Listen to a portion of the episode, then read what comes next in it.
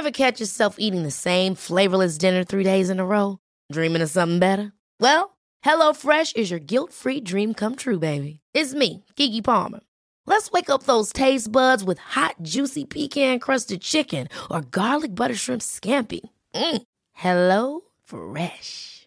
Stop dreaming of all the delicious possibilities and dig in at HelloFresh.com. Let's get this dinner party started.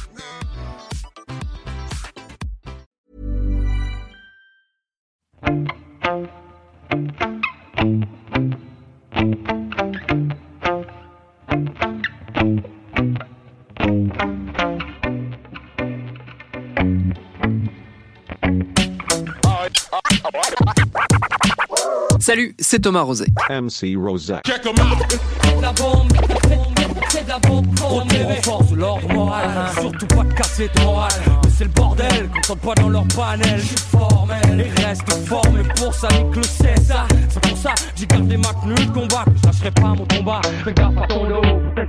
Le 26 février dernier, dans le monde d'avant, on apprenait la mort à Londres de Lionel Eguienta, alias Lionel D, un nom depuis longtemps tombé dans l'oubli, mais qui pourtant reste indéniablement associé à l'émergence et à la montée en puissance d'un phénomène devenu mondial, le hip-hop. Pionnier au sens le plus noble du terme, Lionel D n'aura pas connu la gloire et le succès rencontrés par ses camarades des débuts du rap en France, IAM, NTM, MC Solar et bien d'autres. La plupart, cela dit, à l'annonce de sa disparition à l'âge de 58 ans, ont salué le rôle et l'importance de cet auguste anonyme, affichant la certitude que sans lui, leur mouvement ne serait peut-être pas devenu la puissante machine qu'il est aujourd'hui. Nous, ça nous a aussi rappelé pas mal de souvenirs et ça nous a surtout donné envie de re-raconter l'histoire de ses débuts, de cette arrivée compliquée, chaotique parfois, du hip-hop en France. Comment est-ce que tout ça a commencé? Ce sera notre épisode du jour. Bienvenue dans Programme B.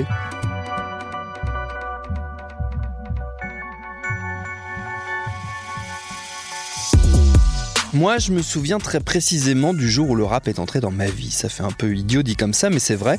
J'avais 8 ans et demi, c'était le 13 février 1995. J'étais chez mes grands-parents à Morlaix dans le Finistère. On regardait, je ne sais pas trop pourquoi, la cérémonie des victoires de la musique et d'un seul coup arrive sur scène une bande de mecs venus de Marseille dont j'avais jamais entendu parler. Ils gagnent le prix de groupe de l'année et ils interprètent un de leurs morceaux. Le groupe de l'année, IAM. Le sachet blanc m'empoisonne le sang, le sachet blanc m'empoisonne la vie. Autour de moi, c'est arrêté le temps. J'ai dû me tromper de paradis. Le Sachet Blanc, c'était sur Ombre et Lumière, le premier disque que j'ai jamais possédé de toute ma vie et dont je connais encore la moindre note par cœur. À partir de là, les années suivantes ont été dédiées à la redécouverte de tout ce qui avait précédé, car avant qu'elle ne croise la route d'un gamin breton anonyme, comme elle l'a fait pour des milliers de mômes de ma génération, l'histoire du hip-hop en France était bien entamée depuis plus de dix ans. Alors c'est toujours délicat de déterminer un point de départ précis à un phénomène socioculturel de grande ampleur. C'est prendre le risque de se retrouver dans des batailles d'historiens et de vétérans. Alors histoire d'éviter les ennuis, disons très simplement que la France découvre le hip-hop quelques années après que le mouvement se soit structuré aux États-Unis, sans trop s'avancer. Et si on en croit les travaux de recherche, notamment ceux du sociologue Sébastien Barriot, la prise de conscience de l'existence du rap s'accélère avec la sortie du titre Rapper's Delight du groupe Sugar Hill Gang, premier titre de rap officiellement paru dans le commerce en septembre 1979. Il va s'en écouler plus de 600 000 exemplaires chez nous.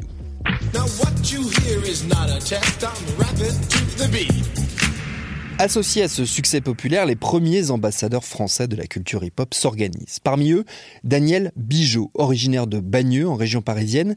Il croise la culture rap à New York et il découvre tout ce qui la compose. La musique, la danse, le graffiti.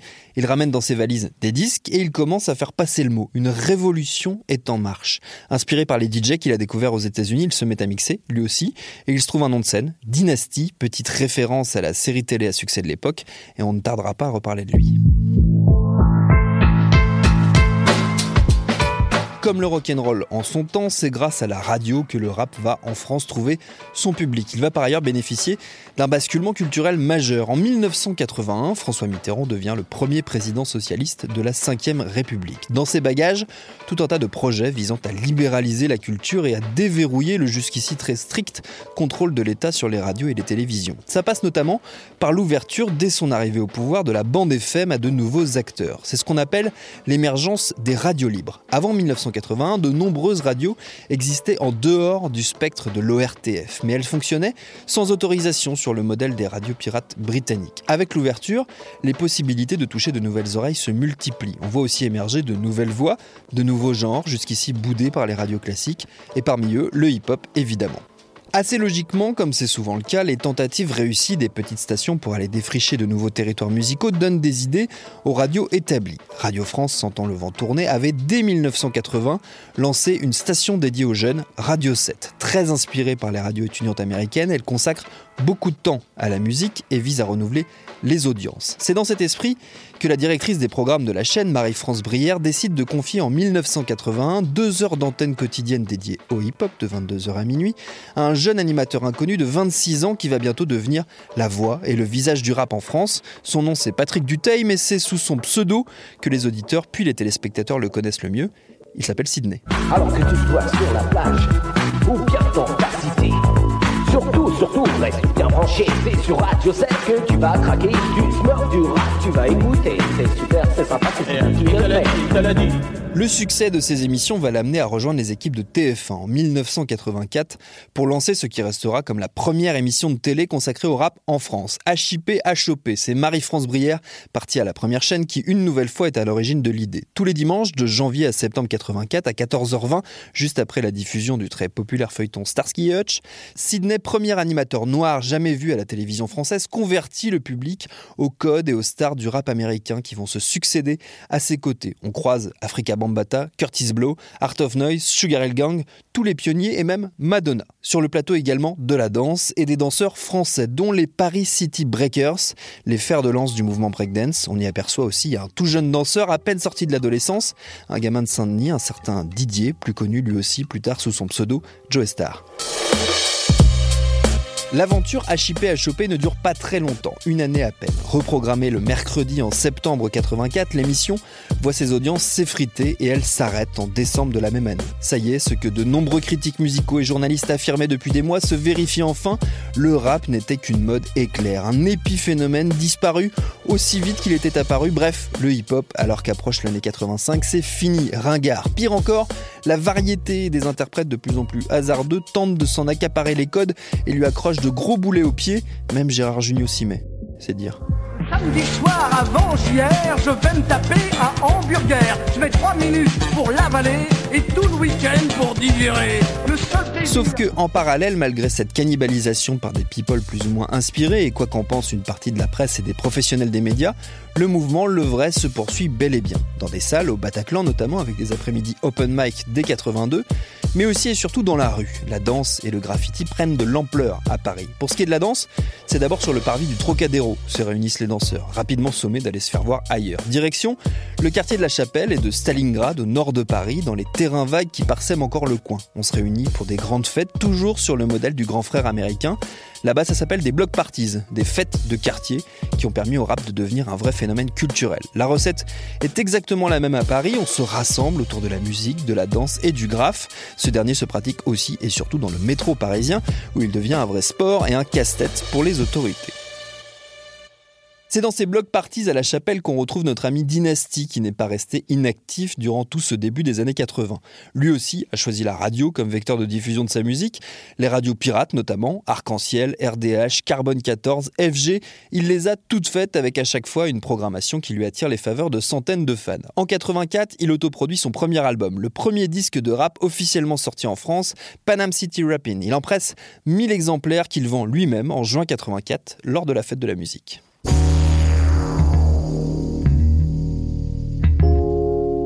Toujours aussi attentif et proche de la scène américaine, Dynasty finit par entrer dans le cercle d'Africa Bambata, son idole, et il devient officiellement l'ambassadeur de son mouvement, la Zulu Nation, en France. C'est à ce titre qu'il embarque comme première partie de la tournée française de Bambata et met tout en œuvre pour maintenir en vie les rendez-vous de la chapelle, les Free Jams, où de nouvelles voix là aussi émergent, des MC oubliés mais fondateurs, Johnny Go, Destroyman et Lionel D. Dans le public, dans les danseurs anonymes qui se pressent régulièrement pour les écouter, il y a toute la future scène rap française de la décennie suivante. NTM, Assassin, le ministère amer, ils sont tous là et ils ne vont pas tarder à passer à leur tour derrière le micro. Avec la musique, la danse et le graphe, la SAP débarque aussi à Paris, dans un local juste en face d'un des fameux terrains vagues entre Stalingrad et la Chapelle, où les B-Boys ont leurs habitudes. Tenu par Dan, un fan de rap plutôt spécialisé dans la fripe, Tricarret devient le point de ravitaillement essentiel pour tous ceux qui veulent porter les mêmes ceintures, les mêmes sneakers, les mêmes casquettes que leurs idoles américaines, ou tout simplement des t-shirts à l'effigie de Run DMC ou de Public Enemy. Les breakers parisiens n'ont pas encore développé leur propre style ni leur propre ligne de fringues, mais bon, ça ne saurait tarder. D'ailleurs, s'il est surtout question de Paris depuis le début de notre histoire, ce ne serait pas très juste de limiter l'émergence du hip-hop en France à la seule capitale. Partout ailleurs, des scènes plus ou moins restreintes évidemment vont voir le jour dans le pays et notamment à Marseille, la rivale traditionnelle de Paris qui développe dès le milieu des années 80 ses talents locaux. Des rappeurs d'abord isolés qui se réunissent peu à peu autour au moins d'une figure tutélaire, Philippe Fragione alias Akhenaton, lui aussi a découvert le rap aux États-Unis, à New York, en rendant visite à la famille de son père. Il en importe les sonorités, la culture à laquelle il se convertit dès l'adolescence. Et il a bien compris, en écoutant les disques de Public Enemy ou du Joyce Crew, que le hip-hop fonctionne très bien sous forme de collectif. Il va donc en lancer plusieurs, Lively Crew, B-Boy Stance et enfin IAM en 1988, avec ses acolytes, Keops, Kefren, Imhotep, Freeman et Shuriken. Le petit frère de ce dernier, bientôt connu sous le nom de Faflarage, lance son propre collectif et la ville va vivre comme Paris l'âge d'or du hip-hop français qui est sur le point de démarrer. Une fois encore, c'est à la radio que tout va se jouer, et une antenne en particulier va servir de catalyseur à un mouvement qu'on avait très rapidement rangé dans la catégorie des modes ultra périssables. Cette radio, c'est Nova, lancée en 81 sur la base de diverses expériences pirates. Nova doit beaucoup à son patron, Jean-François Bizot, qui lui fait bénéficier notamment de son carnet d'adresses, de sa créativité et du vivier d'idées qui est actuel, le magazine qu'il dirige en parallèle. Après avoir fusionné avec plusieurs radios et gagné de plus en plus d'influence dans le petit monde parisien, Nova commence à s'étendre en 88 avec ses premières fréquences en dehors de la région parisienne. La même année, elle accueille sur ses ondes un animateur que le milieu naissant du rap connaît bien, puisqu'il s'agit de Dynasty.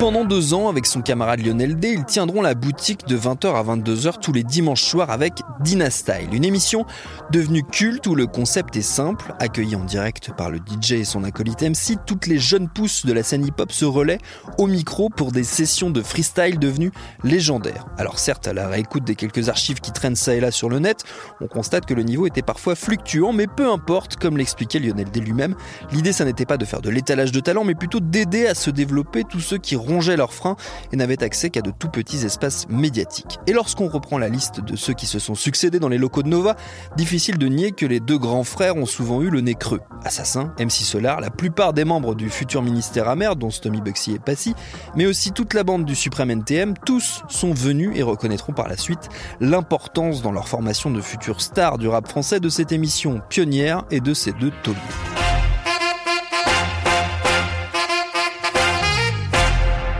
Alors que le siècle bascule dans sa dernière décennie, l'année 1990 sera également une année charnière pour le rap français, décisive même, pour plusieurs raisons. La première tient au retour sur le petit écran d'une émission dédiée au hip-hop. C'est M6 qui l'accueille, elle s'appelle Rapline et elle reprend le flambeau cinq ans après la fin de HIP HOP. C'est désormais le journaliste Olivier Cachin qui va devenir la figure de la médiatisation du rap en France et l'émission va façonner bien des esprits et des destins, notamment celui d'Ayam qui signe d'ailleurs le générique.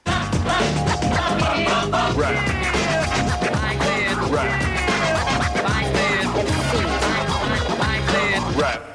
Rap numéro 101, c'est la première édition des remixes de l'été avec pour débuter ce soir un spécial rap français. Comme le veut la tradition, Rapline permet une ouverture sur les oncles d'Amérique déjà bien installés et permet d'en découvrir tous les week-ends les nouveautés, notamment via des clips sous-titrés. Eh ouais.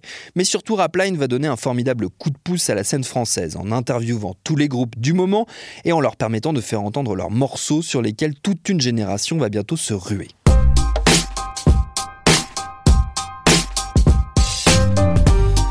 1990, c'est aussi l'année de la parution d'une compilation historique, l'autre coup d'envoi de cette décennie dorée pour le hip-hop français.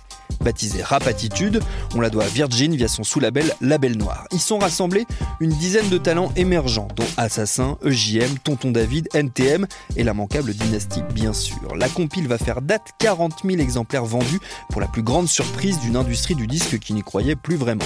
Résultat, toutes les majors se pressent pour signer à tour de bras les futurs œufs d'or. NTM chez Sony, IAM chez Virgin et chez Polydor, le choix s'arrête sur un jeune type du Val-de-Marne, âgé d'une vingtaine d'années, Claude Honoré Mbarali, alias MC Solar.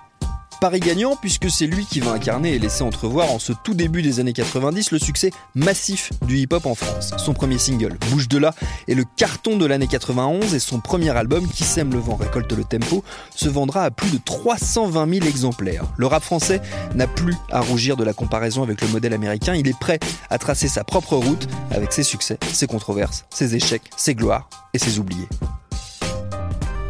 Lionel D, par exemple, lui aussi a bénéficié de l'accélération de l'histoire au début des années 90. Il est un des tout premiers à signer chez Sony où sortent ses deux premiers maxi, Y a pas de problème, et Pour toi le beurre, un titre politique, polémique même, qui dénonce notamment le racisme et l'exclusion dont souffrent les personnes d'origine maghrébine en France. Hélas pour Lionel, le morceau sort en pleine guerre du Golfe et sera boudé par les radios. Après deux albums qui ne rencontrent pas le succès escompté, il est lâché par sa maison de disques. Dégoûté, il abandonne le rap au milieu des années 90 et quitte la France. Il aura malheureusement fallu la triste nouvelle de sa disparition pour que rappeurs et auditeurs rouvrent leurs albums souvenirs et ressuscitent un instant cette figure aussi cruciale que méprisée. Ça ne porte pas toujours chance d'être pionnier, comme disait l'autre, quand on allait, il revenait. Merci à Quentin Bresson qui a réalisé cet épisode de Programme B avec la complicité de Mathieu Thévenon. Programme B, vous le savez, c'est un podcast de Binge Audio préparé par Lauren Bess, que je remercie aussi. Abonnez-vous sur votre appli ou votre plateforme de podcast préférée pour ne manquer aucun de nos épisodes. Facebook, Twitter ou Instagram si vous voulez nous parler. Continuez surtout de bien vous laver les mains, de respecter les gestes barrières et de télétravailler si vous en avez la possibilité. Et à lundi pour un nouvel épisode.